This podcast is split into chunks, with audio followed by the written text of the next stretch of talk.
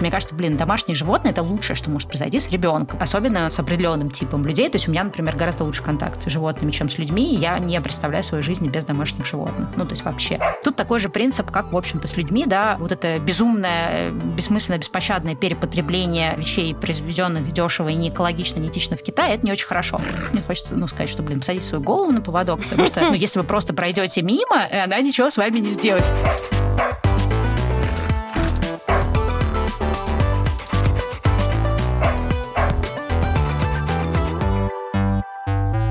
Всем привет! Вы слушаете Министерство собачьих дел. Меня зовут Маргарита Журавлева. Я официальный представитель Министерства собачьих дел. Ну, еще журналист и продюсер, и собаковод. И сегодня не рядом со мной, но удаленно Стелла Васильева, собаковод и блогер. Как-то еще можно тебя представить нашим слушателям, кроме как собаковод и блогер? Гражданин мира.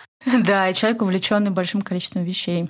От вязания и домашних растений до дрессировки собак и чего только еще. Мы сегодня поговорим в основном про твою собаку, хотя мы в нашем подкасте обсуждаем, конечно, в целом собак, но на самом деле, уважаемые слушатели, как вы уже могли заметить, обсуждаем мы не только собак. У тебя какая-то совершенно необыкновенная история о том, как у тебя появилась собака. Она появилась у тебя, э, когда ты жила на Бали, правильно?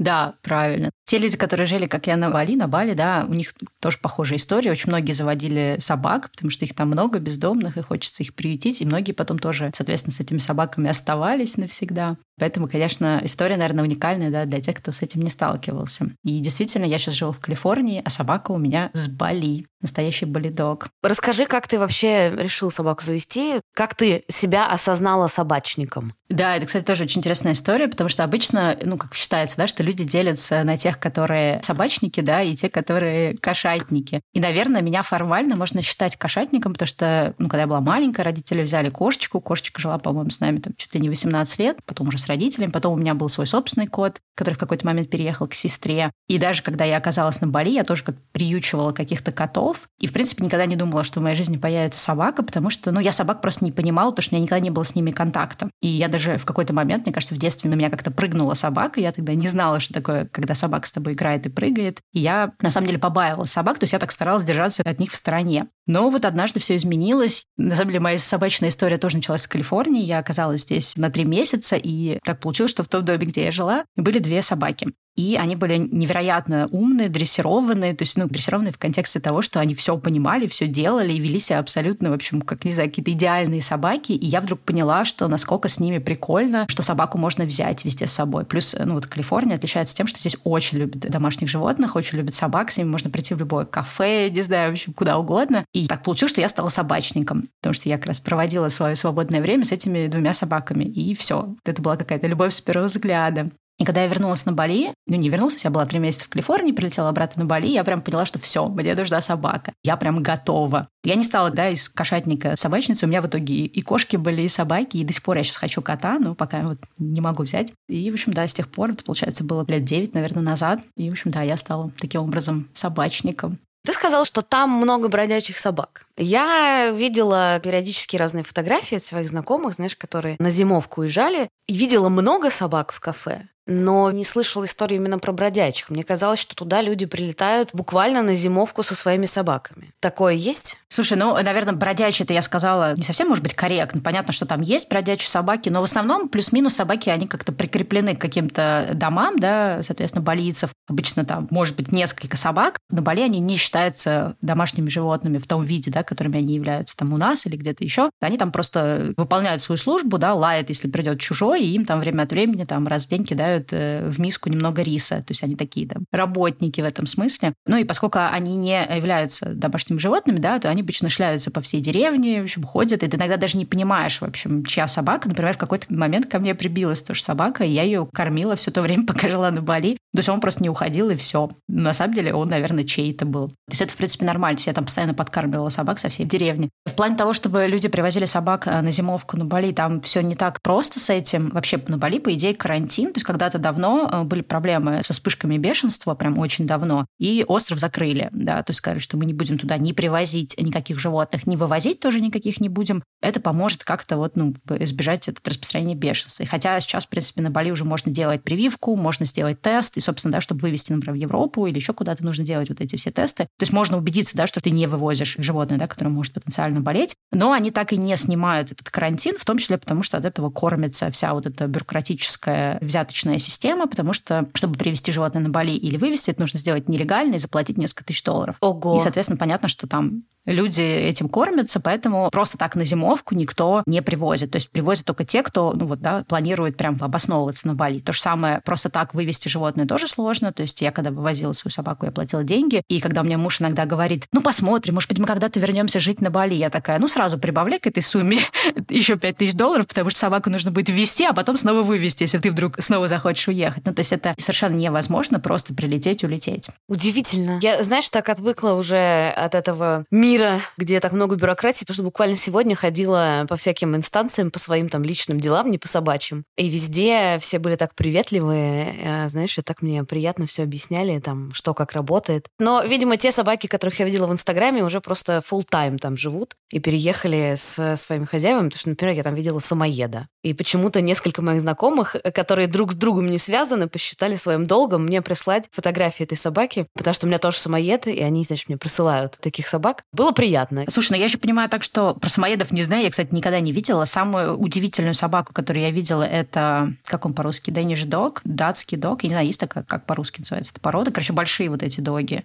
которая ростом примерно с меня.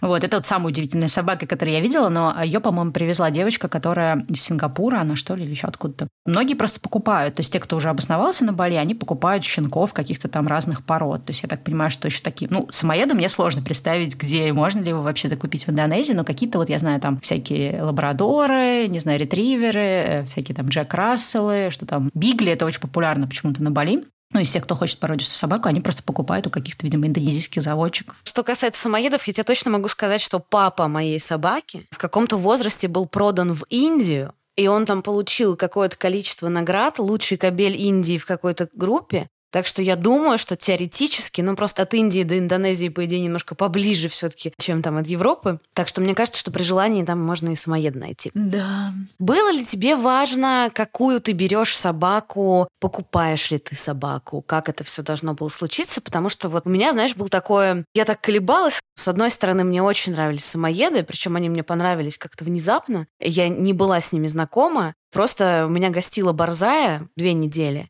Ей очень нравились хаски и самоеды, и она обратила мое внимание на самоедов, подумала, какие прикольные собаки.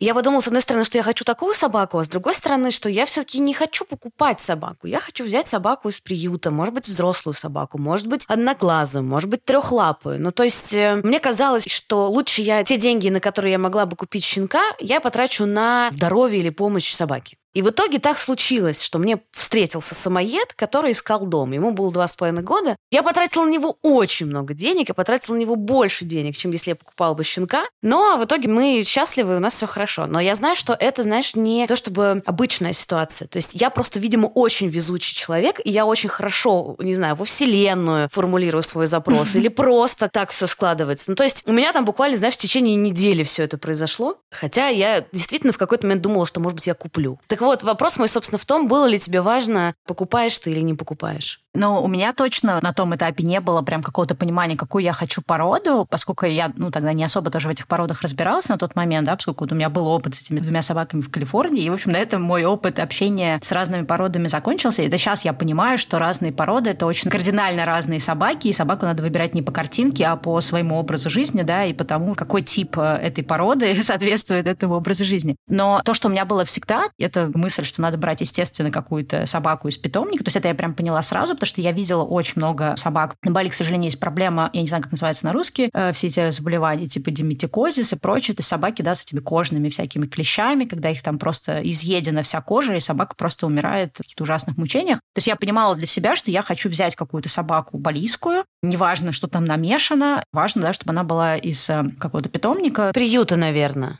Да, приюта. Просто питомник — это там, где ты платишь. А, видишь, какое у вас разделение, да. Я, кстати, не знала. И, соответственно, как бы работала уже, да, несколько вот таких вот некоммерческих организаций, которые занималась там лечением животных и дальнейшим, да, их передачей в какие-то надежные руки. И у меня было четкое понимание, что я хочу вот в каком-то из этих приютов взять. Но у меня была такая интересная идея, поскольку я не понимала, какую породу, как... то есть у меня не было, да, опыта своих собак и понимания, что я хочу. И у меня была какая-то такая странная идея, знаешь, такая полуэзотерическая, что собака должна найти меня сама. И на самом деле так и получилось. В общем, в двух словах история была такая, что я в тот момент переезжала, ну, мне нужно было съехать с моего дома и переехать в другой, и я искала пустой дом, соответственно, мне нужно было также искать мебель. Мебель я искала на вторичном рынке, да, то есть люди, например, там переезжают с Бали и там в Facebook-группе, которая называется там «Купи-продай», да, продают свою какую-то мебель. И вот я послалась в этой группе, там смотрела, мне нужно было купить там кровать, стол, ну и так далее. И тут один из постов, причем совершенно он там не в кассу, потому что это реально группа «Купи-продай». Девочка постит фотографию щенка и пишет, что у нас собака на передержке из такого-то приемника, точнее, из такого-то приюта, да, может быть, кому-то нужна. Я смотрю, там пост, ну, чуть ли там не три недели назад был. Я думаю, ну, наверное, уже кто-то эту собаку взял. И обычно, как устроен мой мозг, что я там, ну, заранее предполагаю, что, наверное, уже собака пристроена, типа, потому что она такая классная, просто она из фотографии на тебя выпрыгивает. И, конечно же, ее кто-то уже взял. И я просто пишу комментарий. То есть я даже не пишу в личку этой девочки, я пишу комментарий, что, типа, как какая классная собака, я рада, что кого-то она, наверное, сейчас осчастливливает. И тут же мне сразу же отвечает эта девочка и говорит, нет, собака все еще у нас, и если ты хочешь, то она готова. И я, по-моему, в тот же, там, или там, не знаю, в тот же следующий я уже не помню, как было, я сорвалась, хотя это было не в моем районе Бали, я сорвалась, поехала смотреть на эту собаку. Я помню этот момент, когда я приезжаю, соответственно, к ним домой, и они говорят, ну, давай сейчас мы ее выпустим, ты там посмотри, как, в общем, как тебе что. И я сажусь на крылечко, собака выходит из дома и просто подходит ко мне, садится ко мне на колени, там начинает там играть туда с чем-то, и я понимаю, что все, надо брать. Вот. Ну, там дальше был длинный процесс, потому что там, как устроен был этот приют, что они э, делают все прививки, и они также делают э, стерилизацию. Собака-девочка, они перерезают трубы там или что там перерезают, то есть они делают такую как бы стерилизацию, которая делается в очень раннем возрасте, и у них такой принцип, что они не отдают собак, потому что на Бали э, стерилизация довольно-таки дорого стоит, ну, то есть особенно по балийским меркам, по-моему, около 100 долларов, то есть большинство людей просто такие деньги тратить не будет. Поэтому они не отдают нестерилизованных животных, и, соответственно, мне нужно было ждать, пока вот ей сделают все эти штуки, ну, там, когда она там по возрасту это можно делать, и также, когда, соответственно, у нее там все заживет, и потом только я ее забирала. Так что, по сути, я, знаешь, как бы вот первую собаку, которую я увидела, которая как-то на меня выпрыгнула из экрана моего компьютера, я ее взяла, и вот она со мной уже сколько там, 8-9 лет. И теперь я хочу еще. Слушай, ты хорошо держишься и долго, потому что я через два месяца после появления первой собаки поняла, что я хочу вторую, но у меня вторая появилась через полтора года. Мне кажется, что существует какой-то синдром второй собаки. Обязательно после первой ты хочешь вторую, и причем я раньше этого не понимала. Что касается стерилизации, ну вот я могу тебе сказать, что российские приюты, они тоже кастрируют, стерилизуют собак, потому что это как минимум сокращает возможность увеличения популяции. Я сейчас так бюрократически это назвала. Mm-hmm. Ну да. В общем, да. это помогает сделать так, чтобы было меньше бездомных собак. И в перспективе, наверное, это должно привести к тому, чтобы их вообще не было бездомных, и все были счастливые домашние под бочком у своих хозяев.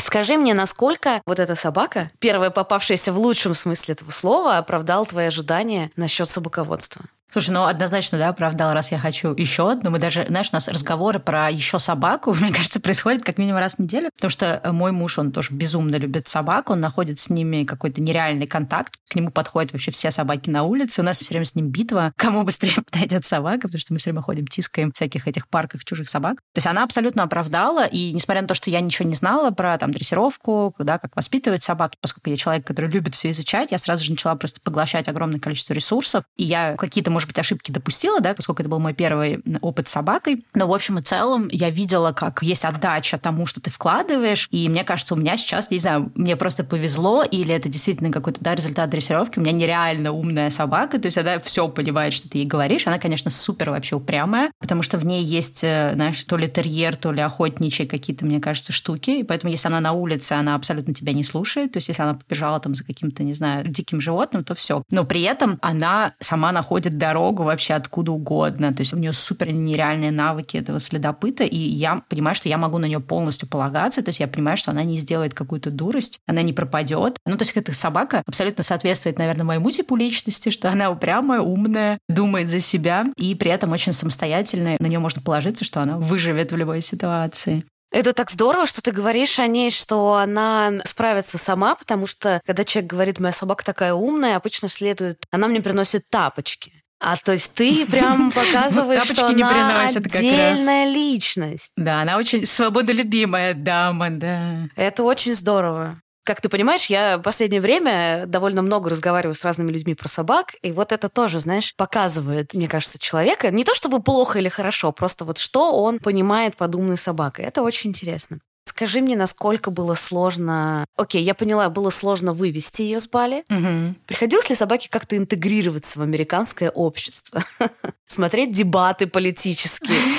В целом, да. И, ну, конечно, меня все пугали, что, типа, куда ты везешь собаку, ей будет тяжело, вот она такая. Ну, то есть надо понимать, да, как живет собака, в частности, моя, да, и как большинство собак живет на Бали. Я жила в частном доме, у меня все время открыты ворота и дверь моего дома. Соответственно, собака может прийти, уйти, прийти, уйти. Большую часть времени она просто шлялась по дороге, так же, как все остальные собаки. То есть она не была домашней, да, полностью собакой, но при этом там ночевать она и кушать приходила домой, а все остальное время она просто, ну, как бы шарахалась по району. И это невозможно было никак остановить, но при этом там я ее брала с собой в поездки на пляж и такое. Ну, то есть она была в контакте со мной, но при этом она обладала свободой. И, конечно, мы очень переживали, когда она окажется в четырех стенах, что будет. И, в принципе, ушел какой-то процесс на адаптацию. Во-первых, однозначно у собаки, поскольку ее очень сложно было вывозить, да, то есть как выглядел процесс вывоза, примерно за там, неделю до вылета специально обученный мужчина индонезийский ее забрал, и они ее, соответственно, на машине через паромы везли в Джакарту, то есть с острова Бали вначале на остров Ява, потом долго ехали, потом там какой-то был какой-то короткий карантин. Ну, то есть собаки готовились документы, якобы она выезжает из Джакарты, потому что из Джакарты можно вылетать. И дальше, ну, там, в силу наших тоже логистических причин, собаку забирал мой муж из Джакарты, потому что мне нужно было напрямую лететь сразу в Америку. Он, соответственно, в Джакарте встретился с этим, да, перевозчиком и девушкой, которая, ну, этим всем агентством руководила по вывозу животных. Он, соответственно, забрал собаку. Собака уже к тому моменту думала, что ее просто, ну, отдали, да, куда-то, потому что, ну, прикинь, просто какой-то приехал мужик, забрал ее и все, и пипец. И, соответственно, когда она увидела моего мужа, она просто обезумела от счастья, и когда он снова начал сдавать ее в багаж, потому что он должен был ее взять и уже как бы зарегистрировать на свой рейс еще раз. Поскольку я летела, ну, там у меня было сложно с документами, мы решили, что должен вести он, потому что он гражданин Америки, да, и к нему вопросов просто никаких не будет по поводу ввоза собаки. И, соответственно, она, конечно, очень плакала, когда он снова начал сдавать ее багаж. Он говорит, так вообще, что она просто орала, пожалуйста, не делай со мной это снова. И дальше я помню следующее воспоминание, когда мы прилетели в Америку, и мы пошли в разную очередь. Я в очередь для неграждан, он в очередь для граждан. И он первый прошел, потому что, естественно, это быстрее этот контроль проходится. И я помню, что я стою в очереди на таможенный контроль и думаю, господи, надеюсь, собака нормально долетела, потому что у меня собака, если ей некомфортно, она не будет есть и не будет ходить в туалет. То есть я очень за это переживала.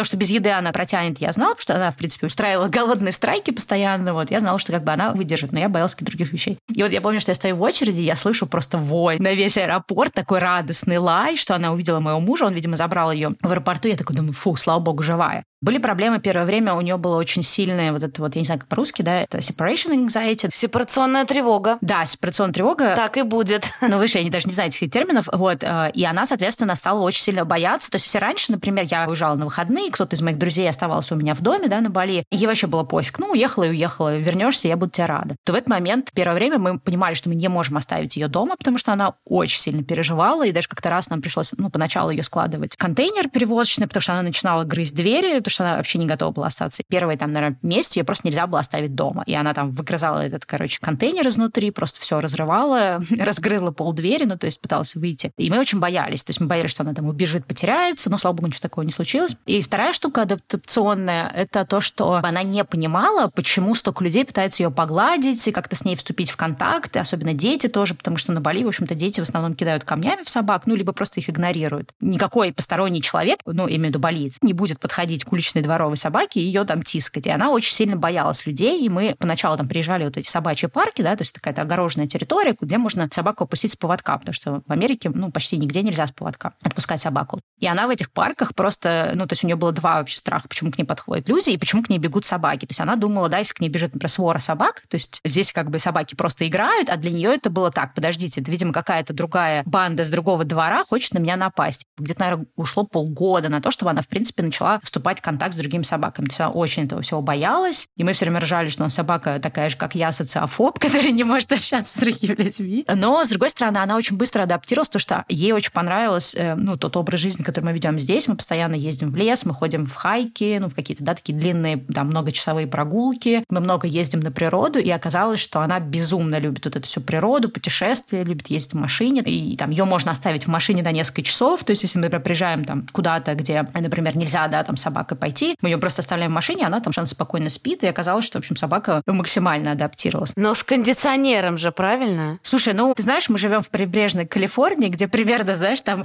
от 15 до 18 градусов, поэтому как бы не всегда нужен кондиционер. То есть мы живем в холодной части Калифорнии. Нет, ну понятно, что когда жара, да, мы ее не оставляем. Ну, а когда она попробовала какие-то, знаешь, там, бургеры, стейки и прочее, она вообще поняла, что, в принципе, жизнь здесь прекрасна. То есть если до этого она как-то очень была на Бали индифферентна к еде, то теперь она у нас стала таким маленьким гурманом и все время требует что-нибудь вкусненькое. Понятно. Хотела тебя спросить, вот по поводу, значит, потрогать собак. Я просто довольно часто пишу у себя в разных соцсетях про то, что, друзья, пожалуйста, если вы хотите потрогать собаку, подойдите и спросите, Потому что эти пять секунд нужны хозяину для того, чтобы, ну, буквально оценить вашу адекватность. А моя собака самоед, понимаешь, он очень привлекательный, он вообще добрый парень, на самом деле. И кажется, Его такой добрый мишка, да. хотят потрогать, все пьяные люди. О, люди, которые идут по улице, едят семечки, курят, буквально с этими сигаретами в морду к моей собаке, значит, лезут. Я как бы не против, понимаешь, и он не против. Просто дайте вот этот зазор, да, для того, чтобы я вообще поняла. Ну, то есть, если вы адекватны, то да, конечно. А если вы неадекватны, то мы просто сейчас аккуратненько уйдем и все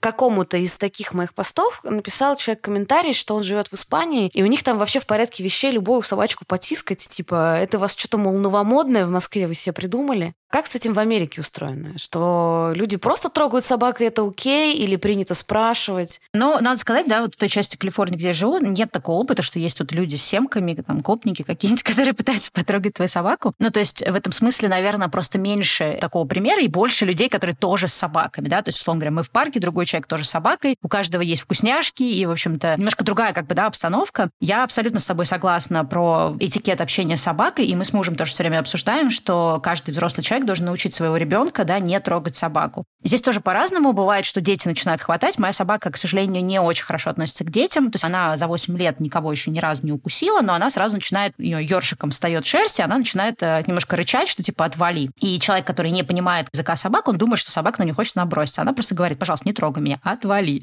Мои личные границы, уважай. Бывают дети, которые не понимают, они начинают подбегать, хватать ее, и она обычно такая, ну, немножко огрызается. И бывают э, родители, ну, здесь тоже разные люди, здесь тоже как бы страна иммигрантов, да, в разных странах разное отношение к собакам, и бывают люди, которые так, ну, немножко не понимают, как себя вести, э, но при этом я вижу, что есть определенный как бы процент людей, которые все-таки образовывают, например, ну, особенно это касается детей, потому что взрослые часто, на самом деле, спрашивают, и знаешь, из того, что я замечала в Калифорнии, что все-таки здесь люди не просто подходят и начинают гладить, они вначале протягивают руку или дают собаке там подойти тебя понюхать, и если, ну, есть она сама к ним подошла, они как бы уже, ну, то есть здесь все-таки плюс-минус, поскольку у многих есть собаки, то люди, ну, плюс-минус понимают. Я не скажу, что все, здесь тоже бывают странные ситуации, и тоже бывают там страны, когда дети подбегают, начинают, э, и я очень за это переживаю. Или, например, дети спрашивают, а можно потрогать вашу собаку? Я говорю, что, ну, я бы не стала бы этого делать на вашем месте, она не очень любит чужих людей. Я тоже, на самом деле, не очень понимаю, как это говорить. При этом я замечаю, что есть ситуации, когда часто довольно-таки, когда ребенок подбегает, хватает ее, а она такая, типа, рык на него. И я вижу, что у родителей правильный mindset. Они говорят, вот смотри, видишь, нельзя подбегать, хватать собаку. Нужно остановиться на расстоянии. Если она к тебе подойдет, тебя понюхает, обнюхает. И если она там как-то начнет с тобой активно заигрывать, тогда можно. То есть я вижу, что здесь есть некий такой этикет, хотя не среди всех.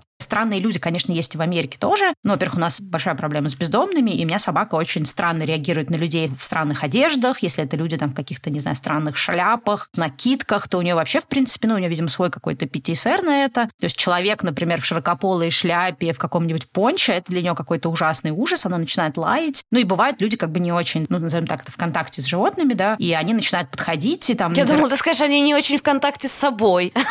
Наверное, с собой тоже. У меня было несколько инцидентов, когда, например, я с собакой на пляже, да, она у меня отпущена с поводка. Я просто знаю свою собаку, что она не подойдет никому, она не замечена в том, чтобы, да, она агрессивно к кому-то приставала. Поэтому я могу ей в этом смысле доверять. Но иногда бывает, что человек, например, идет, она начинает лаять, потому что человек, проходя мимо нее, начинает размахивать руками, знаешь, так хлопать. И я понимаю, что ну, для моей собаки это триггер, потому что она думает, что что-то хотят с ней сделать. И мне потом человек начинает рассказывать, продолжая гоняться за моей собакой, знаешь, делать такие вот э, хлопающие движения руками, там чух-чух-чух на нее. Я такая говорю, слушайте, как бы это вообще очень плохая стратегия. И они начинают мне рассказывать про то, что посадить свою собаку на поводок. Мне хочется, ну, сказать, что, блин, посадить свою голову на поводок, потому что, ну, если вы просто пройдете мимо, она ничего с вами не сделает. Но если вы будете как бы в ее сторону идти с размахиванием руками, это для многих животных, ну, она все-таки уличная собака, да, то есть у нее разные как бы в жизни были приключения. Вот. Ну, то есть всякое тоже здесь бывает, естественно, но в общем и целом, конечно, из-за того, что у многих людей собаки, люди плюс-минус понимают, как обращаться. Ну, конечно, не все. Ну, вот история с бездомными, она абсолютно, мне кажется, могла происходить как у вас, так и у нас, потому что к нам тоже периодически подходят какие-то странные люди. Москва в этом смысле, по моим ощущениям, все больше становится похожа на Лондон, где я была, и на Нью-Йорк, где я не была. Но я в кино видела, что там много странных людей. Вы думаете о второй собаке. Угу. Расскажи, пожалуйста, что ты знаешь о приютах в Америке? У нас недавно в гостях был Андрей Белоусенко, он э, спортсмен-любитель, и он рассказывал, что, в частности, он собирал деньги для чикагского приюта, потому что он регистрировался на чикагский марафон вот через благотворительную угу. историю. И мы с ним так поулыбались, что и у них в Америке там тоже приюты есть, и эта проблема тоже не решена. Угу. Она не решена, правильно? Сразу давай сделаем дисклеймер. Я не погружалась в жизнь местных приютов настолько, чтобы сейчас не сказать какую-то глупость, но моя какая-то такая общечеловеческая оценка, как я думаю, какие из проблем есть у приютов, э, это проблемы, ну, понятно, каких-то, например, собак, э, убежавших, или людей, которые там при переезде как-то избавились от собаки и ей не нашли места. И также, мне кажется, большая проблема здесь э, то, что есть собаки, да, которые участвуют все равно в каких-то боях, не боях. То есть здесь в приютах очень много питбулей, вот это все, да, вот это боксеры, боксеры, питбули и так далее. То, что я не знаю, как по-русски, Кани Корса, вот эти все собаки. Кани Корса, он так и называется. Мне кажется, я еще несколько раз сегодня повторю эту фразу, это так и называется. Да, ну видишь, поскольку у меня никогда не было собаки, когда я жила в России, поэтому я даже никогда с этой терминологией не сталкивалась. Ну и поскольку мой муж американец, мы все время, естественно, по-английски говорим про собак, и я знаю только термины на английском. Короче, здесь есть такая проблема, что во многих американских городах очень сложно найти жилье с собакой, потому что есть очень много ограничений. То есть вот мы, когда, например, искали жилье, и ты вот, например, на сайте, да, поиск поиска арендного жилья вбиваешь, да, там pet-friendly, да, то есть куда можно с домашним животным, и у тебя просто, знаешь, там до этого было, например, 100 листингов, а у тебя становится там 10 листингов в этом районе. Ну, то есть я не буду сейчас как-то говорить, что какие-то американцы все очень такие умные и прошаренные, да, я думаю, тоже есть люди, которые берут животных, не очень подумав, а потом им надо куда-то переехать, и они такие, упс, ну, сдадим обратно в приют. Я думаю, что здесь тоже такие люди есть. Я э, как бы тихо таких людей ненавижу, потому что это какая-то полная безответственность. Как пример себя, да, понимая, что я когда-то могу уехать из Индонезии, я прям в тот же день начала копить. И там те два с половиной тысячи долларов, которые я заплатила за вывоз собаки со всеми справками и прочим-прочим, то есть я понимала, что это какая-то дикая сумма денег, но я ее начала копить в тот момент, когда я задумалась о том, что я когда-нибудь уеду из Индонезии. Поэтому мне ну, не совсем это понятно. И я не могу себе представить, да, что я бы избавилась от домашнего животного, потому что в мою квартиру его не берут. Блин, нашла бы любые способы. Но такие люди есть. Например, у нас недавно родственники взяли собаку, уже взрослую, добермана, потому что люди, которые снимали жилье, они жили-жили, а им нужно уехать. То ли они из Америки уехали, то ли они уехали на другой конец Америки, и как бы вот у них не получалось собаку забрать, и они срочно начали искать. И, соответственно, если бы они не нашли вот этих наших родственников для этой собаки, да, то эта собака оказалась бы в приюте. Плюс, естественно, в Америке есть тоже культ определенных пород, то есть люди хотят породистых собак, не все. Здесь как бы очень многие люди берут из приютов, но точно так же есть люди, которые хотят собачку конкретненькую, да, вот картиночку увидел, там, не знаю, какая-нибудь Акита, Шибуина, австралийская овчарка, и вот все хотят вот этих там хаски, вот это все, знаешь, с разноцветными глазами. Вот. И люди выбирают не просто как собаку, как ну, вот хочу собаку, дайте собаку, да, они начинают там подбирать под свой какой-то лайфстайл. И потом разное происходит. То есть вот, например, как у моего мужа появилась одна из его собак, он сказал, что чувак, который этой собакой владел, он был актером в Лос-Анджелесе, и он просто понял, что вот ему захотелось собачку, он ее завел, а потом он понял, что он дома вообще не бывает. И хотя у него есть бабло, чтобы платить за то, чтобы с этой собачкой гуляли и сидели, но когда собаке было два года или три года, он просто понял, что ну, он вообще ее редко видит зачем. И он ее тогда отдал. Опять же, э, я считаю, что, наверное, все-таки собаки лучше реабилитируются, э, чем мы об этом хотим думать. Да? То есть, если собака попадает э, в какой-то хороший дом, она может реабилитироваться к новому хозяину, хотя, наверное, она, конечно, может переживать и вспоминать старого. Но я считаю, что это лучше, чем когда ты вообще не бываешь дома, и у тебя собака сидит. Ну, то есть, собаки так или иначе оказываются в приютах, люди заводят собаку, потом оказывается, что там они не могут ее оставить из-за того, что они не могут найти жилья, плюс здесь нужно платить за собаку. В Лос-Анджелесе нужно платить лицензию на владение собакой, ну, то есть ее нужно регистрировать, платить 100, по-моему, долларов или что-то типа того. Ну, то, чтобы они вели учет, да, домашних животных, что она там привита, все такое. Где-то есть, где-то нет, но в основном почти везде нужно платить от 50 до, там, например, 100 долларов ежемесячная фи, да, то есть какой-то взнос э, за то, что ты проживаешь с собакой в квартире. В принципе, получается, что если у человека ухудшается ситуация, да, финансовая, то он отдает собаку в приют. Ну и понятно, что никто не хочет старых собак, больных собак и так далее и тому подобное. Ну, в принципе, все, что ты описываешь, оно точно так же... Я думаю, что оно везде, По моим да. ощущениям, да, относится к России. Что везде есть люди, которые иногда берут и старых больных собак, и те, кто говорят, ой, нет, я хочу только обязательно вот с такими, чтобы глазками. А то, что этим глазкам надо потом еще бегать много и, и прыгать, и вообще... Да, два часа в день, да. Что они чего-то хотят, э, что с ними надо заниматься, нужно их тратить ресурсы, причем не только денежные, а еще просто свои душевные силы и время. Смотри, у нас то же самое, на самом деле, когда ты заходишь на какой-нибудь сайт по поиску квартир, видишь 100 вариантов, ставишь галочку «можно с собакой», и их остается 10. Но это, конечно, вообще удивительная история. Я пыталась несколько раз разговаривать с разными э, арендодателями на эту тему. Все боятся, что квартиру испортят. Да. Но обычно помогает, когда ты говоришь «я оформлю страховку».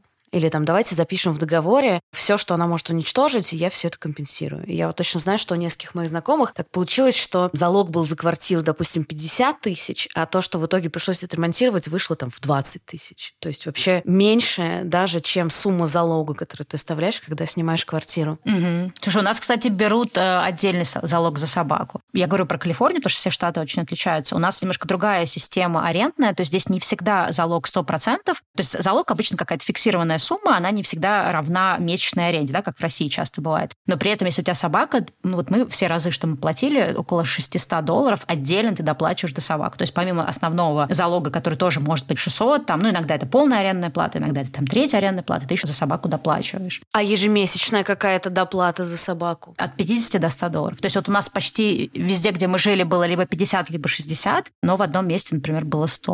Угу. Ну, вообще, знаешь, на самом деле, вот я иногда думаю, у нас в России бывают разговоры о том, что ведут какой-то налог на домашних животных, но тут, знаешь, сразу такая вилка появляется, да, что с одной mm-hmm. стороны я как бы готова платить, если я буду точно знать, что на эти деньги я содержатся, не знаю, собачьи площадки, и я могу получить какой-то профит вообще от этого. Ну, вот у нас, да, у нас есть э, прям в квартире, да, где мы живем, то есть у нас такой дом из нескольких корпусов состоит, и есть собачий парк, то есть есть территория, куда ты можешь прийти, если, например, у тебя нет времени, например, идти в длинную прогулку, ты можешь туда прийти, это огороженная территория, ну, и это прикол, как бы она прикольная тем, что там собак можно отпускать, собаки играют, да, то есть если собаке нужна социализация, допустим, моей собаке она не очень нужна, но большинству собак она важна, особенно молодым. И можно там отпускать, они играют, и сами хозяева стоят, болтают, тоже такая как бы место для социализации, везде стоят вот эти диспенсеры с пакетиками. А и плюс сама эта площадка, она постоянно убирается, чистится, то есть она максимально вообще чистая, то есть она просто в идеальном состоянии. То есть я понимаю, куда идут эти 60 долларов, да, которые каждый месяц собирают. Да, но вот на второй части вилки то, что как бы в России ты не всегда уверен, что твои налоги идут э, туда, куда тебе обещали. Это, если что, лично мое мнение, уважаемые слушатели. Я на всякий случай уточняю. Слушай, это в любой стране, даже в Америке, все постоянно переживают, что их деньги идут не туда. Да, это очень сложная история. То есть, с одной стороны, это логично, да, что человек должен, если у него есть собака, и, например, его дом, квартира, микрорайон, неважно, предоставляет какие-то штуки для собаки, то логично, что люди что-то должны платить за это. Но, с другой стороны, конечно, есть тоже страхи, что если начнут вводить какие-то ограничения, либо люди будут пытаться это обойти, либо люди просто перестанут заводить животных, брать их с приютов, и, опять же, да, собаки станут привилегией для богатых, что, ну, тоже само по себе абсолютно нелепо, потому что, в принципе, содержать собаку – это уже дополнительный расход для семьи. Ну, то есть может оказаться, что какой-нибудь э, среднестатистический ребенок, который скажет, мам, давай заведем собаку, мама скажет, что умный такой, денег у тебя много, ну, то есть и все, да, и получается, что меньше людей получат возможность иметь контакт с домашним животным, потому что, мне кажется, блин, домашнее животное – это лучшее, что может произойти с ребенком, особенно с определенным типом людей, то есть у меня, например, гораздо лучше контакт с животными, чем с людьми, и я не представляю свою жизнь без домашних животных, ну, то есть вообще. И я уверена, что для многих это большая такая тоже история. Поэтому если это будет очень сильно дорого становиться для людей, ну, это очень грустно, потому что кто-то просто лишится этой возможности. Поэтому, блин, это, конечно, палка о двух концах. Я, знаешь, взяла себе за правило какое-то количество лет назад, что я дружу с дворниками, которые обслуживают мой дом. Ну, не то, что я с ними дружу, но я знаю, как их зовут, я с ними здороваюсь, и я себя чувствую как-то более комфортно, потому что, не знаю, если мне понадобится вынести что-нибудь тяжелое из дома, я знаю, к кому обратиться, например. И вообще, мне кажется, всем людям приятно, когда с ними здороваются. Так вот, наш дворник заходил на нашу собачью площадку недавно, значит, там убирался, и как-то мне очень грустно сказал, что ему за это не доплачивают. Не знаю, чего он от меня хотел, просто сочувствие. Сочувствие я выразила, но возможности какой-то ему что-то дать в ответ. Ну, может быть, ощущение, что ты пойдешь и кому-нибудь скажешь, чтобы ему доплачивали. Ну, то есть он просто, видимо, не понимает, куда эту нести информацию, и надеется, что, может быть, там, условно говоря, жильцы дома, они знают, что с этой информацией делать. Ну, это, конечно, да, очень грустно. Ну, все хорошая идея. Я просто сегодня полдня провела во всех этих инспекциях. И мне кажется, я туда уже могу просто приходить по всем вопросам. Они меня скоро будут знать, как, знаешь, местную городскую сумасшедшую, которая постоянно приходит приходит к ним каким-то жилищным вопросам. Да, что касается того, что ты сказала, знаешь, мне кажется, что и без налога на самом деле есть шанс, что пристройств сейчас будет меньше, потому что мы, кажется, вступаем в некоторый экономический кризис, как говорят некоторые экономисты. Вот. И, например, я видела, что приют, откуда мой пес Мишаня, закрылся на прием, а это довольно плохой знак. Это значит, что у них не очень много денег сейчас, и им нужно поддерживать там 200 с чем-то собак, которые у них сейчас, при том, что этот приют, он довольно большой, он довольно богатый, если можно по отношению к собачьему приюту использовать слово mm-hmm. «богатый», это довольно богатый приют. Плюс у них почти 50 тысяч подписчиков в Инстаграме, и у них, в общем, всегда была там возможность, знаешь, там собирать, если какая-то срочная собака. Вот, и они в некотором ужасе. На самом деле это меня тоже немного пугает, и я боюсь себя обнаружить к концу этого года с 10 собаками, но надеюсь, что я сохраню благоразумие. Да, сейчас очень сложно, потому что, естественно, такие вещи, как донаты, они начнут отваливаться, ну, по разным причинам. Во-первых, часть донатов, возможно, была из других стран, сейчас эта возможность, да, пропадет. Потому что вот у меня, например, ну, я тоже там в определенной организации регулярно доначу, и вот мне сейчас, знаешь, начинают падать эти грустные письма, что, к сожалению, там ваш платеж не прошел. Ну, то есть вот это все. Я сейчас, да, должна либо как-то понять, как это тогда все теперь переводить, либо, ну, естественно, как любой среднестатистический человек, он просто в этот момент подумает, что, блин, у меня нет сил сейчас с этим разбираться, ну, как бы нет и нет. И сколько таких э, донатов отвалится, сложно сказать. Ну, и понятно, что какие-то потенциальные риски связаны там с увеличением стоимости корма, расходников, вот это все. Ну, то есть я О, думаю, да. что это конечно, все очень сейчас пугающе звучит. Но ты сказала, что для тебя очень важно жить с домашним животным. Давай поговорим про то, что такое emotional support dog, потому что это понятие есть в Америке. И мы этой темы тоже касались в нашем подкасте, потому что одна наша гостья говорила, что вот у нее бигль, и она подписана на бигле в Инстаграме, uh-huh. и этот бигль живет в Америке, и постоянно летает с хозяйкой в салоне, и она говорит, что я хочу написать и спросить, как же ей это удалось. Я говорю, слушай, скорее всего, просто эта собака emotional support dog. Ну да. Я, например, уверена в том, что оба моих пса, они абсолютно emotional support dog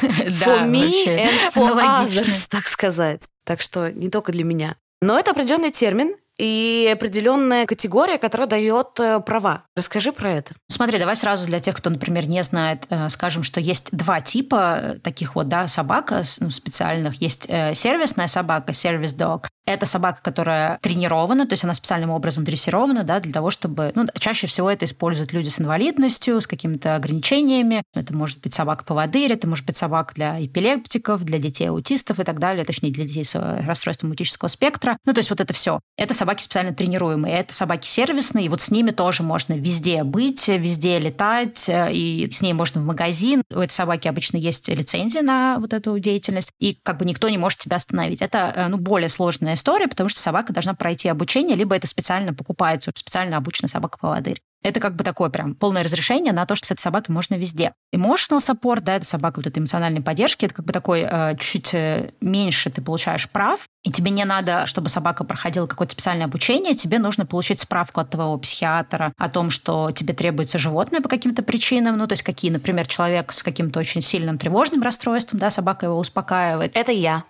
Да, это люди, ну, такие, как я, например, с какими-то, да, там, расстройствами, не знаю, социальной адаптации, социофобией и прочее, прочее. То есть мне гораздо проще подойти к незнакомому человеку, если, например, со мной есть собака, потому что я могу подойти к другому человеку, у которого есть собака, мы можем... Я здороваюсь с собаками, не здороваюсь с людьми. И все время себе напоминаю, надо с людьми тоже здороваться и смотреть им в глаза, а не только с собаками здороваться. Да, это вот такие вот случаи, это какие-то случаи для разных, э, там, например, нейроотличных людей тоже собака часто может быть нужна. Ну, в общем, миллионы разных причин. И когда там твой психиатр считает, что тебе для поддержания твоего морального, эмоционального состояния э, хорошо быть с животным. Соответственно, ты получаешь эту справку от своего психиатра, и дальше э, какие, соответственно, ты получаешь э, права. Дальше вот то, что мы говорили, например, э, там, квартиры, да, нельзя заехать в квартиру собак. То есть если у тебя есть справка Emotional Support Animal, то тебя не могут отказать. То есть даже если, например, ты там студент, и в студенческом общежитии, естественно, не разрешены животные, если у тебя есть справка ESA, тебе не могут отказать. Ты можешь летать также с этим животным и так далее и тому подобное. Поэтому, да, это очень крутая тема. А еще важно тоже, что если, например, есть какие-то взносы, которые нужно платить за собаку, то, что я рассказывала, да, там аренда за квартиру, еще что-то, то с тебя не имеет права эти взносы брать, если у тебя есть такая справка. Угу. Такого, конечно, нет в России. Но если, знаешь, представляю, если бы вот у меня была справка о том, что мой лев – это собака эмоциональной поддержки для меня, и я пытаюсь, я не знаю, зайти в торговый центр, и меня останавливает охранник, говорит, вам нельзя. В торговый центр нельзя с собакой эмоциональной поддержки, только сервисной. Ага. То есть emotional support распространяется только на какие-то вот, ну, жилье, да, там, если тебе нужно куда-то лететь. К сожалению, в магазин нельзя. В магазин можно только сервисной собакой. Хотя есть, кстати, у нас магазин, например, у нас есть э, универмаги Норнстром, и туда можно с собакой с любой. У нас тоже есть. У нас тоже такое развивается постепенно. Просто я себе представила разговор с охранником, например, где-нибудь, которому я пытаюсь объяснить, что со мной собака эмоциональной поддержки, поэтому эти 28 килограмм белой шерсти, пуха и хорошего настроения зайдут вместе со мной, и я имею на это право. Но надеюсь, что когда-нибудь у нас такое будет, потому что мне кажется, что если это людям помогает, и это научно доказано, то это здорово, mm-hmm. что у людей есть возможность пользоваться чем-то таким, да, что им помогает. Расскажи, как э, тебе сейчас собака вообще помогает на фоне новостей мировых. Давай так их назовем. Вообще, последние два года собака очень сильно помогает. Во-первых, потому что у тебя есть некое такое существо, о котором надо постоянно заботиться, и мне кажется, что люди каким-то образом, когда они заботятся о ком-то еще, им самим становится немножко лучше от этого. Второе, это то, что я достаточно ну, много времени провожу дома, потому что я работаю из дома, у меня, ну, как бы нет какого-то прям такого широкого социального круга, да, поскольку я относительно недавно в Америке, и собака помогает мне ощущать, что я, во-первых, не одна, да, если мне нужно кого-то обнять или там, не знаю, как-то пожалиться на жизнь, то у меня есть собака,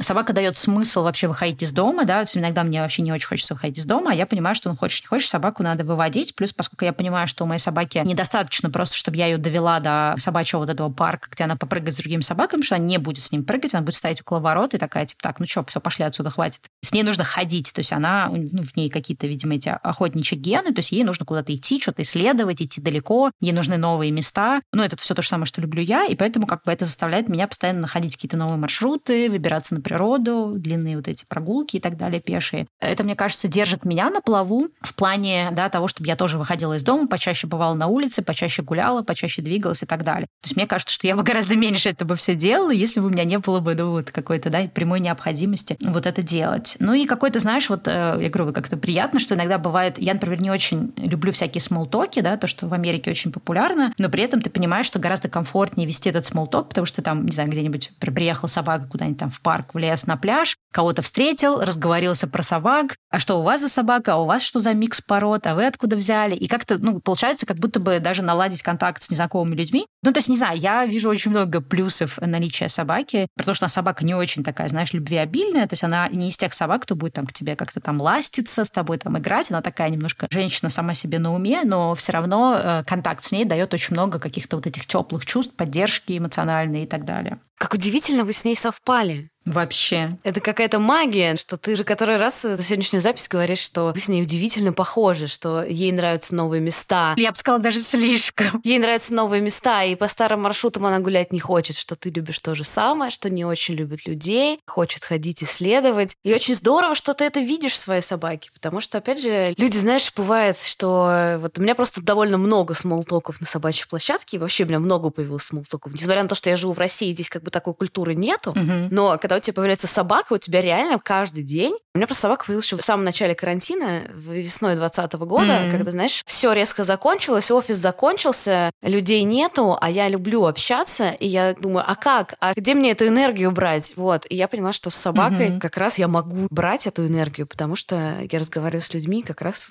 про погоду, про собачек и все такое. Но просто так бывает, что не все люди, знаешь, как будто бы понимают потребности своей собаки, и в итоге остается собака с недовлетворенными потребностями, да, там, у которой, не знаю, например, там развивается та же самая тревожность, потому что просто ее виды типические особенности не удовлетворены. Люди почему-то не хотят посмотреть шире на ситуацию, да, подумать, что, может быть, ей нужно не то, что ты ей предлагаешь, потому что такая опция тоже существует. Я это тоже вижу здесь, и у нас это очень большая боль, да, что люди выбирают собак не по лайфстайлу, образу жизни. Ну, то есть, когда я вижу, например, какого-нибудь, не знаю, 70-летнего пенсионера, у которого огромная кани корса, у меня есть вопрос, зачем? Ну зачем тебе, пенсионеру, огромная Кани Корса? Я еще понимаю, что есть люди, например, ну вот у меня, например, э, и у моего мужа, у нас очень четкое отношение относительно того, что у собаки должна быть дисциплина и очень четкие, да, вот эти границы, что ей можно, что нельзя. Это не про то, что ущемляются ее права, а про то, что это для ее же собственной безопасности. То есть я понимаю, что у меня есть внутренняя какая-то такая твердость воспитывать любую собаку, я в этом абсолютно уверена. Но большинство людей, они не могут воспитывать крупных собак, да, то есть у них собака постоянно тянет на поводке, собака ведет себя как-то странно, Я вижу людей, которые там идут, например, гулять, и такие, ой, пожалуйста, сделай так, чтобы ваша собака ко мне не бежала, потому что я не смогу проконтролировать свою собаку. И я такая, зачем тебе собака, которую ты не можешь проконтролировать? В приютах огромное количество собак среднего размера. Зачем тебе огромная собака? Я вижу людей, которые заводят лабрадоров, хасок и прочих собак, да, которые с высоким уровнем потребностей вот в сбросе энергии, и при этом, понимаешь, с этой собакой, ну вот у нас такие соседи есть, например, они выводят собаку в собачий парк, который просто там в 50 метрах от э, подъезда, и потом заводят ее обратно. А это огромный черный лабрадор. И у нас это огромная боль, потому что, ну, этой собаке нужно носиться по пляжу. А до пляжа, в общем, ехать 15 минут. То есть вместо того, чтобы свозить эту собаку на пляж, где она может носиться до тех пор, пока у нее просто язык не будет, да, там висеть на плече, люди просто зачем они заводили эту собаку? Ну, то есть я этого всего очень много вижу, я супер вообще этим недовольна. И я вообще считаю, что, ну, как бы нужно понимать, там, если, например, у тебя нет времени гулять по часу с собакой, заведи какую-нибудь маленькую, какой-нибудь микс, какой-нибудь баллонки или еще чего-то. Ну, то есть вот эти собаки маленького размера, у которых Или нету... кошку. Или кошку, да, то есть собаки, у которых нет потребности долго куда-то ходить. Но, например, сейчас большой тренд на хасок и на австралийских овчарок. Блин, это собаки, с которыми нужно столько времени проводить. Слушай, я здесь с тобой чуть-чуть не соглашусь. Потому что вот у нас была Катя, основательница Husky Help. Угу. Она говорила, что да, в целом хаскам действительно нужно много активности, но при этом бывают такие хаски, которым это не нужно. Например, пожилые или, например, травмированные. Да, абсолютно. Я здесь глобально с тобой согласна, просто я периодически в соцсетях получаю упреки, типа, девушка, вы завели двух северных ездовых собак в квартире, мол, как вам не стыдно? И когда у меня есть настроение, я им объясняю, что у льва, ну, как бы с самоедами это отдельный вопрос, они очень социальные, и ему, в принципе, нормально в квартире. Я занимаюсь его шерстью, я поставила кондиционер, значит, ему будет не жарко летом и все такое. А Миша просто настолько травмированный и взрослый товарищ, что мы со Львом часто предлагаем ему побегать, и он такой, не, ребят, я вообще, типа... Мне хорошо. Да, я вот здесь прилягу и буду на птичек смотреть. Просто хочу еще сказать, да, что глобально я с тобой согласна. Я считаю, что люди должны обязательно изучать породу, прежде чем ее брать, потому что, собственно, почему существует Husky Help? Потому что очень много людей берут красивую собачку с голубыми глазами, а потом выясняется, что эта собачка может разобрать паркет в твоей квартире, если ее мозг недостаточно занят, да. Но при этом иногда есть исключения. Вот. Да, здорово, что ты меня поправила. Я абсолютно с тобой согласна. То есть я не из тех людей, да, кто типа не заводите собаку в квартире и так далее. И ты очень правильно меня подкорректировала. Я скорее, знаешь, наверное, ну, когда вот это эмоционально все говорила, я просто думала обо всех тех людях, у которых, например, одна двухлетние хаски, да, а люди большую часть времени проводят в офисе. То есть я абсолютно согласна. И вот даже вот мы сейчас, ну, ты, кстати, там спрашивал, да, про вторую собаку. Какой у нас, например, план сейчас? Мы с мужем пришли к такому плану, что если мы заводим все-таки вторую собаку, пока мы не можем, потому что нам придется за нее платить, и мы просто пока, ну, как бы понимаем, что мы не уверены, что мы к этому готовы. С двумя собаками вообще иногда сложно найти квартиру. Мы очень будем ограничены по тому, вообще, где мы сможем жить. У нас такой план, что мы берем собаку, допустим, которой там либо больше двух лет, либо в идеале там 4, 5, 6, да, потому что мы понимаем, что вторая собака, да, поскольку наша уже тоже ей там 8-9 лет, то есть она уже такая, ну, постепенно видно, что у нее уже гораздо меньше энергии, чем даже 3 года назад. То есть у нас есть вот это четкое понимание, да, что у меня муж, например, любит черных лабрадоров, я люблю всяких, э, то, что называется Italian Greyhound, ну, вообще любых всех вот этих э, собак охотничьих я очень люблю внешне, да, и, ну, как бы они в моем сердечке. Но я понимаю, что если это какая-то уже взрослая собака, да, которая 6 лет, ей уже не нужно столько времени проводить э, в игре, в беге и так далее. Поэтому, да, это, это очень классная ремарка. Здесь я как бы просто, наверное, неудачно выразилась. И еще, если вы обращаетесь в хороший приют, то вы можете честно сказать, допустим, что вы работаете в офисе, но вам очень нравится порода, и вдруг волонтеры смогут вам подобрать собаку Да. под э, ваши задачи. И вообще честность это очень важно во многих областях жизни. Хотела тебя еще спросить про экологию, потому что этого много на твоем YouTube-канале. И, собственно, когда я посмотрела Мгм. твое видео про эко-челлендж, я подумала, что надо тебя позвать, потому что там один из разделов был как раз э, про то, как быть экологичным с собакой. Мгм. В Москве сейчас вопрос стоит так, что люди в центре точно уже практически все начали убирать за своими собаками. Мгм. Ты идешь, когда по улице видишь человека с собакой, ты можешь даже у него, знаешь, э, попросить пакетик, потому что обычно у всех они есть с собой. И это стало, знаешь, как сигареты, что можно стрельнуть пакетик для собачьих какашек. Классно. Понятно, что так делать не все, опять же, есть там пожилые люди, есть люди, которые считают, что это лишнее, короче. Что чистый город — это что-то лишнее. Но одновременно с этим, и как бы этому я рада, да, что, значит, мы, мы все начали убирать за своими собаками. Угу. Вот моя мама, например, живет за городом, и когда у меня только появился лев, и она приезжала, по-моему, я болела, и она сказала, давай я с ним погуляю. Я говорю, да, хорошо, спасибо тебе большое, вот, значит, его шлейка, вот э, ошейник, а вот пакеты для какашек. Она говорит, это точно надо? Я говорю, мам, точно, точно надо. Она сказала, ну, хорошо. Но следующий вопрос, что пакетики – это как бы не экологично, потому что они будут разлагаться 100 тысяч миллионов лет. И лучше пусть эта, значит, какашка остается на газоне, потому что там она, знаешь, э, за год э, впитается в почву. Вот как человек, который знает про экологию гораздо больше, чем я, скажи мне, пожалуйста, что экологичнее? Как человек, который много знает про экологию, чем больше я про нее узнаю, тем больше я понимаю, что все, что нам кажется очевидным решением, не всегда очевидным ну, решением является, но при этом э, нельзя сказать, что типа и так, и так плохо, поэтому я ничего делать не буду. То есть все равно какой-то выбор надо совершать. И с точки зрения вот этой дилеммы, да, что хуже пакетики или то, что мы оставим там в земле разложится, да, это, в принципе, ну, тут надо сказать, что это, наверное, привычный такой миф человека, что ну, это же как бы органика, органика разложится и так далее. Тут надо понимать, в чем вообще проблема большого количества да, там, собачьих э, какашек э, где-то на природе. Во-первых, если их очень много, есть такая проблема, как распространение каких-то болезней, бактерий, и также есть такая проблема, что если, например, эти собачьи какашечки, да, они очень близки к каким-то водостокам, речкам, озерам и прочим-прочим, то происходит э, также загрязнение водоемов, и, соответственно, это, получается, вторичные риски для живой природы, для диких животных и так далее. Поэтому, э, допустим, здесь в Америке, в принципе, все стараются убирать, хотя есть, конечно, куча странных людей, которые тоже иногда этого не делают, как объясняют, например, почему в лесу надо все равно убирать, да, потому что тот вред, который будет от э, большого распространения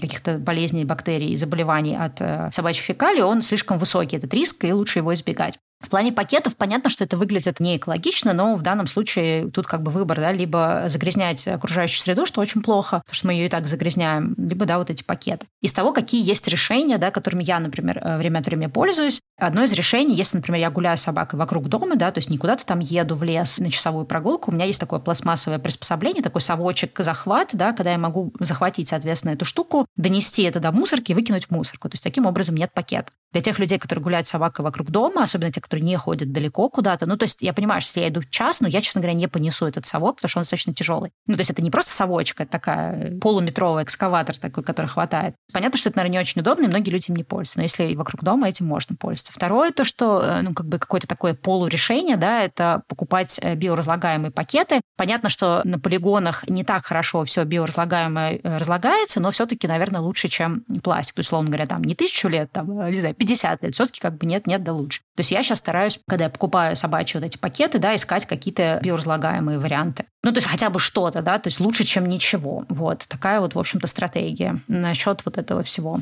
А расскажи еще про э, я правильно понимаю, что лучше покупать большие пакеты корма, чем маленькие, потому что так ты будешь э, меньше выкидывать упаковки, что можно искать, например, людей, которые делают какую-то собачью амуницию из вторичных материалов, угу. и это, в общем, тоже все будет э, таким эко-френдли маленьким вкладом. Да, это все правильно. То есть, по сути, как, в общем-то, мы можем быть более экологичными, мы анализируем наши какие-то да, привычки, которые у нас есть, и смотрим, какие есть замены. То есть, из того, что можно делать в плане животных. Допустим, большое количество людей покупает игрушки животных. Я не знаю, как, ну вот, э, допустим, в России, да, в Америке здесь просто с этими собаками носятся как списанные торбы, им постоянно покупают какие-то новые одежки, новые какие-то там шлеечки, ошейнички и прочее. Тут такой же принцип, как, в общем-то, с людьми, да, вот это безумное, бессмысленное, беспощадное перепотребление вещей, произведенных дешево и не экологично, не этично Китае, это не очень хорошо. Соответственно, да, можно, например, немножко поразмыслить, нужно ли мне там покупать 500-й ошейник, 500-й поводок, 500-ю игрушку и так далее. При этом я понимаю, что да, каких-то таких вещей, как игрушки, что там собаки грызут, да, не все владельцы могут отказаться, потому что собаку нужно чем-то занимать. Какие есть варианты? Да? Если человек покупает какую-то плюшевую игрушку для собаки в зоомагазине, вместо этого можно пойти посмотреть, э, что есть в секонд-хендах. Да? Ну, я не знаю, опять же, как у вас с этим, то есть у нас и в Европе я знаю тоже, что там всякие игрушки продаются в всяких вот этих комиссионках. Ты знаешь, я думаю, у нас сейчас с секонд-хендами станет очень хорошо. Да, сейчас, конечно, в текущей ситуации это максимально цинично звучит, но если представить, что мы бы это записывали, условно говоря, в январе, то, в принципе, это вариант, да, то есть вместо того, чтобы покупать какие-то резиновые или плюшевые игрушки новые, можно посмотреть, что есть э, в секонде. Ну, опять же, возможно, нас слушают ребята, которые живут в Европе, да, и ну, их это в большей степени коснется. Например, когда я про это узнала, я подумала о том, что я вообще не задумывалась о том, что покупая плюшевую игрушку собаки, я вообще-то могла пойти в секонд. То есть это не потому, что я не могу это сделать, мне даже в голову не приходило. То, что касается поводков и шлеек, да, то есть стараться покупать какие-то либо более качественные, долговечные, то есть, например, если мы покупаем там ошейник или еще что-то, я не буду покупать какой-то хлипкий, дешевый, я лучше переплачу в три раза, но это должно быть что-то такое. То есть даже если это сделано, условно говоря, из синтетики, несмотря на то, что синтетика считается менее экологичным материалом, но синтетика хорошо сделанная, да, там какая-нибудь со светоотражателями, если это шлейка, потому что это все-таки безопасность определенного животного, она должна быть прочной и на века. То есть у нас, в принципе, все вот э, штуки, которые мы там ошейники, шлейки покупали, вот мы приехали в Америку три года назад, их купили, вот они у нас, ну, кроме тех, которые мы случайно потеряли, мы всем пользуемся. То есть, несмотря на то, что этот ошейник уже выглядит, не ошейник, шлейка выглядит уже, как, знаешь, видавшие виды, но мы там с мужем конкретно. То есть, с одной стороны, мне хочется купить что-нибудь симпатичненькое собаке, и муж такой, Стелла, нет, давай, вот пока этот не износится, да, пока коньки не сносят, новый не купим.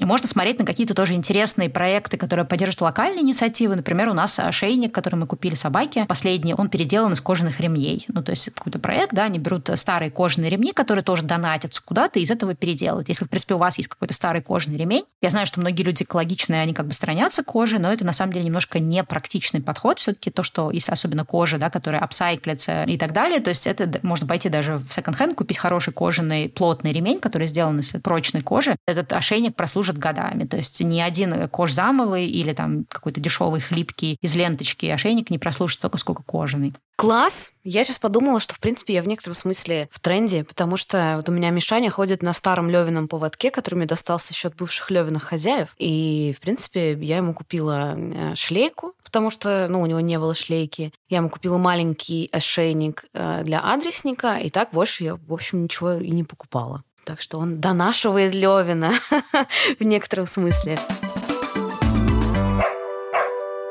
Друзья, Стремление к более экологичному образу жизни кажется нам очень важной темой, и всем тем советам, которые мы сейчас обсуждали со Стеллой, вы можете следовать в том числе с помощью наших друзей из Озон. Там можно заказывать большие мешки корма, выбирать амуницию по отзывам, чтобы найти самую прочную. И, конечно же, всегда можно заказать пакеты для собачьих какашек, ну куда же без них. Кстати, если вы планируете закупаться всякими собачьими лакомствами, это тоже можно сделать на Озоне. Там сейчас как раз скидки. Ссылка в описании. У нас есть два обязательных вопроса. Угу. На первый ты в некотором смысле ответила. Он сейчас звучит так. Что самое дорогое уничтожала твоя собака? Но часто мы его переформулируем, какая у тебя была самая большая трата на собаку. Наверное, твоя самая большая трата на собаку была вывести ее с Бали в Америку.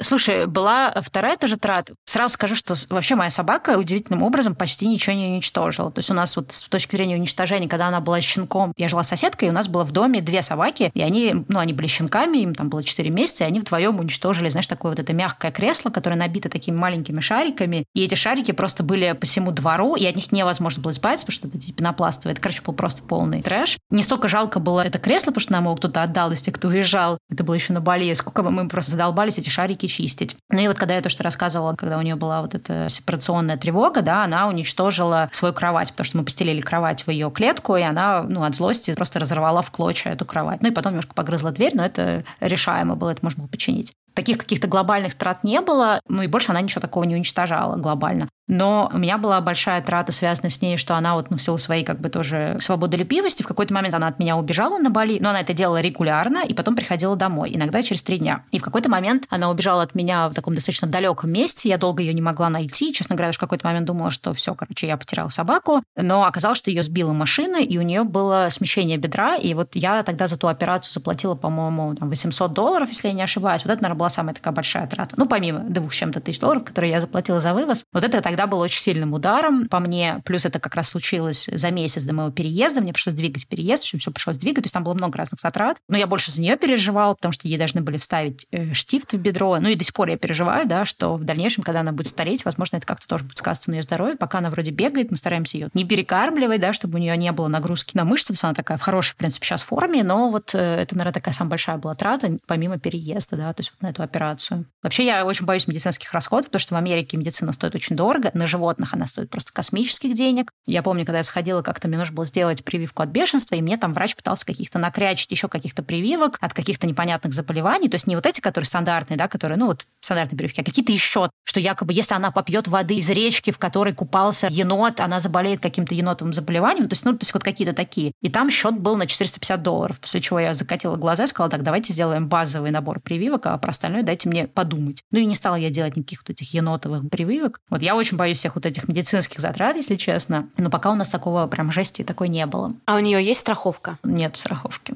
У моих есть.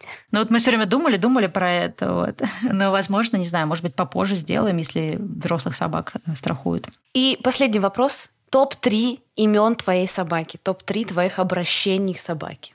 Ну, смотрите, зовут ее Мока. Долгое время я ее называла Морковь, когда я была с ней строга. Потом как-то это ушло. Потом э, муж придумал ей имя Чичерон. И сейчас у нее, ну, соответственно, от Чичерон у нее родилась Чичи и Чача. Она отзывается на эти имена. И, наверное, это все. Вот этих два ну, то есть со всякими уменьшительно-ласкательными. А, еще у нее есть имя Бубац. Но это... В общем, у нас в семье постоянно рождаются очень странные имена, объяснить которые можно только полчасовой истории. Ну, поэтому да. Абсолютно понимаю, поэтому мы и спрашиваем, потому что моих собак тоже регулярно меняются имена, и они очень странные, необъяснимые. Просто это возможность, знаешь, немножечко проявить какую-то любовь. Да, в этом есть что-то трогательное. А на каком языке ты с ней разговариваешь? Ой, это очень смешно, потому что я иногда, ну, когда пишу какие-то видео, я потом пересматриваю на монтаже, я понимаю, что я с собакой разговариваю очень часто по-английски. Мой муж, э, который американец, он знает э, какое-то количество русскоязычных команд. Он иногда ей говорит сидеть, иди сюда, пошли, жди. Это очень смешно. То есть у нас как бы микс вообще языков. То есть изначально, естественно, я по-русски с ней разговаривала, она знала все русские команды. А сейчас это очень смешно, потому что она теперь уже и английский тоже знает. И сейчас мы просто общаемся с ней на таком суржике русского и английского, причем как я, так и мой американский муж. Вот это очень тоже смешно. Ну, понятно, какая потрясающая умная собака. Спасибо большое. Это была Стелла Васильева, блогер и собаковод. Вы слушали Министерство собачьих дел. Да, спасибо тебе, потому что было очень приятно в эти времена вообще на что-то отвлечься и поговорить про животных, потому что животное — это, конечно, какое-то просто вселенское счастье.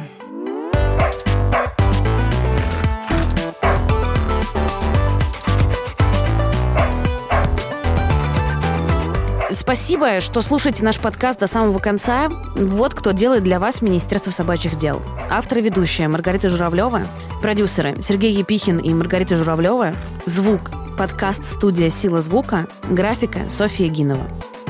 Больше новостей о жизни Министерства собачьих дел можно узнать в инстаграме подкаста, а также в телеграм-канале Лев Семенович каждый день. Если у вас есть вопросы к нашему министерству или любые предложения, то пишите нам на почтовый адрес министерство.собака.gmail.com.